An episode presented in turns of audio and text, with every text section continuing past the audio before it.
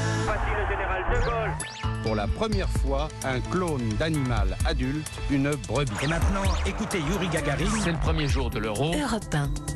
À 7h23, c'est l'heure du jour où votre plongée quotidienne dans la boîte à souvenirs d'Europe 1. Bonjour Laure d'Autriche. Bonjour Dimitri, bonjour à tous. Journée exceptionnelle sur Europe 1 ce soir à partir de 19h. La 48e cérémonie des Césars du cinéma français à l'Olympia à vivre en direct sur l'antenne d'Europe 1. Deux films ont tout particulièrement, Laure, marqué l'histoire de l'Académie des Césars. Oui, 10 César pour le dernier métro en 1981. François Truffaut est au micro européen d'Yvan Levaille le 17 septembre 80 pour parler du film Une histoire d'amour dans la France occupée de 1942. Truffaut explique le choix du titre Le dernier métro. Je montre très peu le métro, mais c'est vrai qu'il était important. Les spectacles étaient réglés sur l'heure du dernier métro. Il fallait, euh, c'était important d'attraper le dernier métro. Si on dînait chez des amis et qu'on ratait l'heure du dernier métro, comme il était interdit de se promener dans la rue, il y avait le blackout, eh bien il fallait dormir chez ses amis. La particularité, c'est que Gérard Depardieu joue dans les deux films Cyrano de Bergerac et Le Dernier Métro. Extrait du film Le Dernier Métro. Au théâtre, un soir de première, les personnages incarnés par Depardieu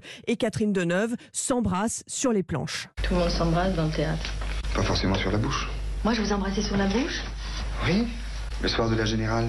Le baiser Oui. sur la bouche, ça vous Oui, en ça c'est souvenez. du hein. truffaut total. Pas forcément sur la bouche. Il y a un côté enfantin et une- aussi en même temps extrêmement séducteur. Mais François était admirable. Gérard Depardieu au micro de Wendy Bouchard et Michel Drucker sur Europe 1 en 2010. Voilà, et dix ans après le dernier métro, c'est en 1991, Cyrano de Bergerac égale le record de 10 statuettes.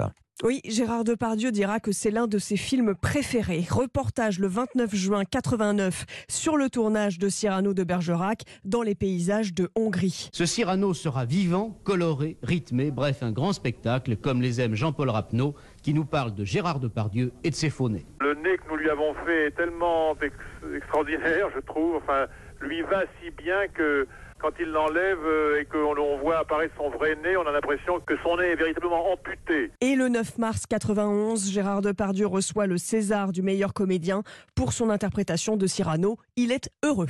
Cyrano de Bergerac, dernier métro, dit César. Ma foi, bravo le texte, bravo l'histoire d'amour, bravo tout.